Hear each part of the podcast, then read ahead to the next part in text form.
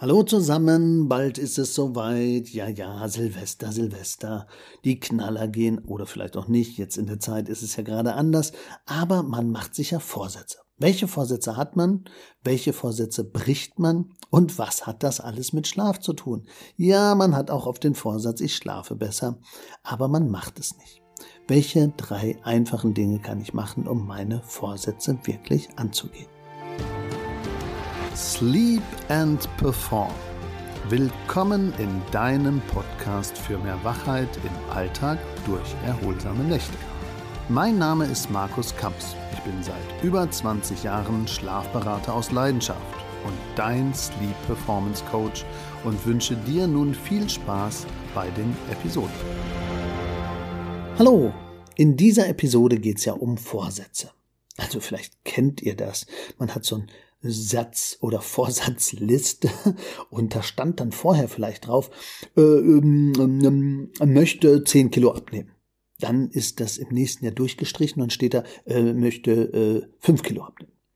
Und dann steht daneben, äh, möchte äh, 2 Kilo abnehmen. Und dann möchte vielleicht ein Kilo reduzieren. Und nicht bis Mai, sondern bis August. Also so sind solche Zettel und solche Vorsatzlisten ja oft. Und das hat oft mit dem Gewicht, mit der Handynutzung, mit dem Alkohol, mit dem Rauchen, mit dem Joggen, also mit Sportverhalten oder mit einer Gehaltserhöhung oder mit der Forderung beim Arbeitgeber oder mit dem Nettsein in der Familie oder zu seiner eigenen Frau oder dem Partner zu tun oder eben mit Nutzungszeit, Social Media oder was auch immer. Also wir haben ja viele gute Vorsätze immer in einem Jahr und das macht ja auch Sinn, damit man sich neue Ziele setzt. Ziele setzen, aber keine zu extremen.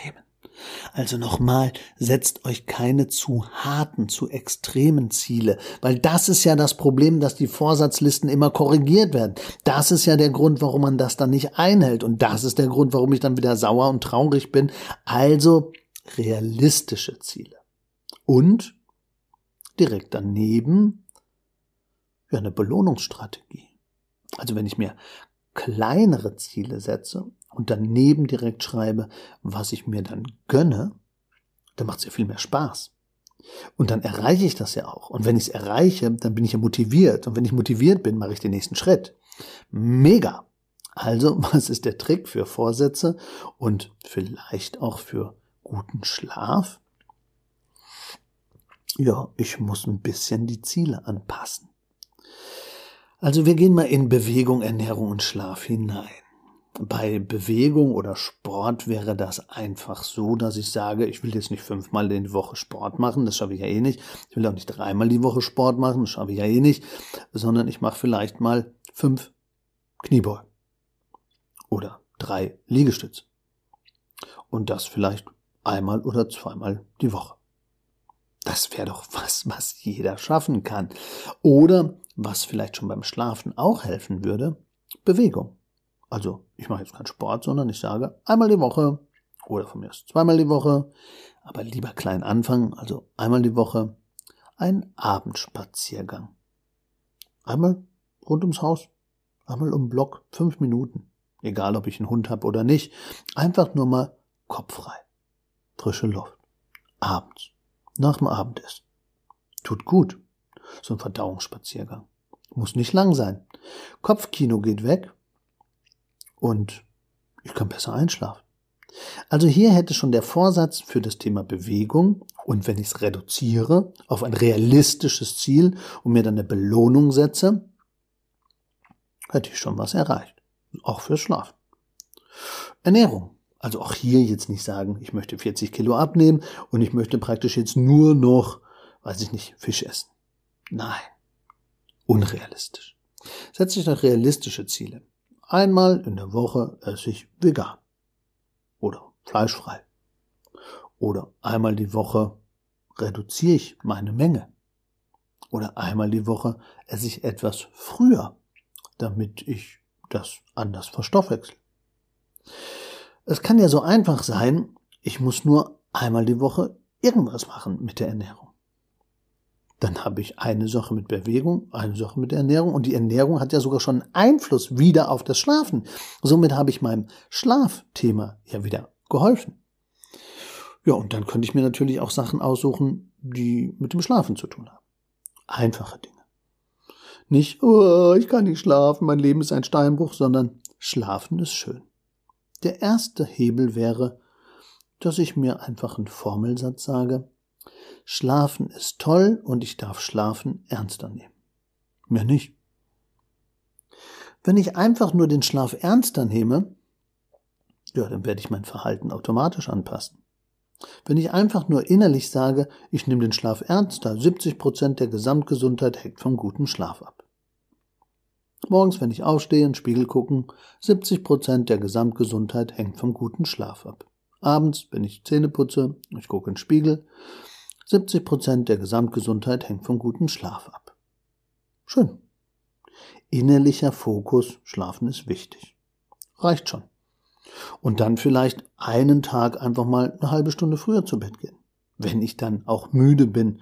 Wir kennen das ja aus anderen Episoden. Man sollte nur zu Bett gehen, wenn man müde ist, damit man besseren Schlafdruck hat und dann besser einschlafen kann.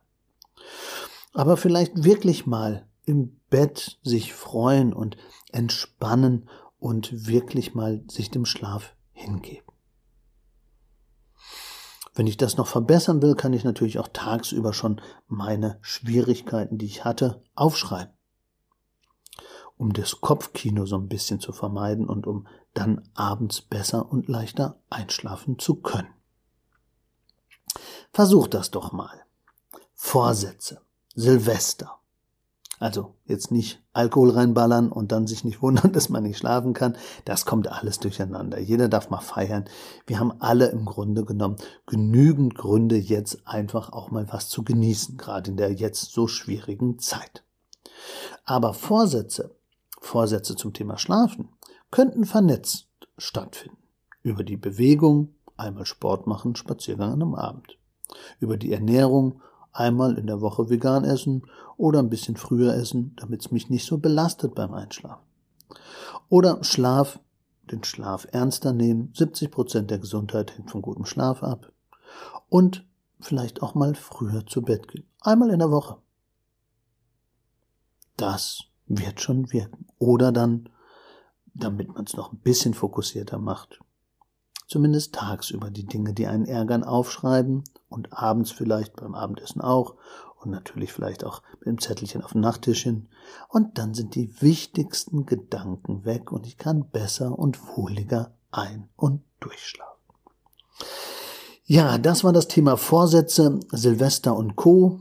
Versucht das mal, probiert das mal. Alles andere könnt ihr in verschiedenen anderen Episoden gerne anhören oder auch in den Show Notes. Da haben wir viele andere Links und viele andere Informationen. Wenn ihr auch mal ein besonderes Thema habt, dann meldet euch gerne und schreibt uns und wir versuchen das im Podcast umzusetzen.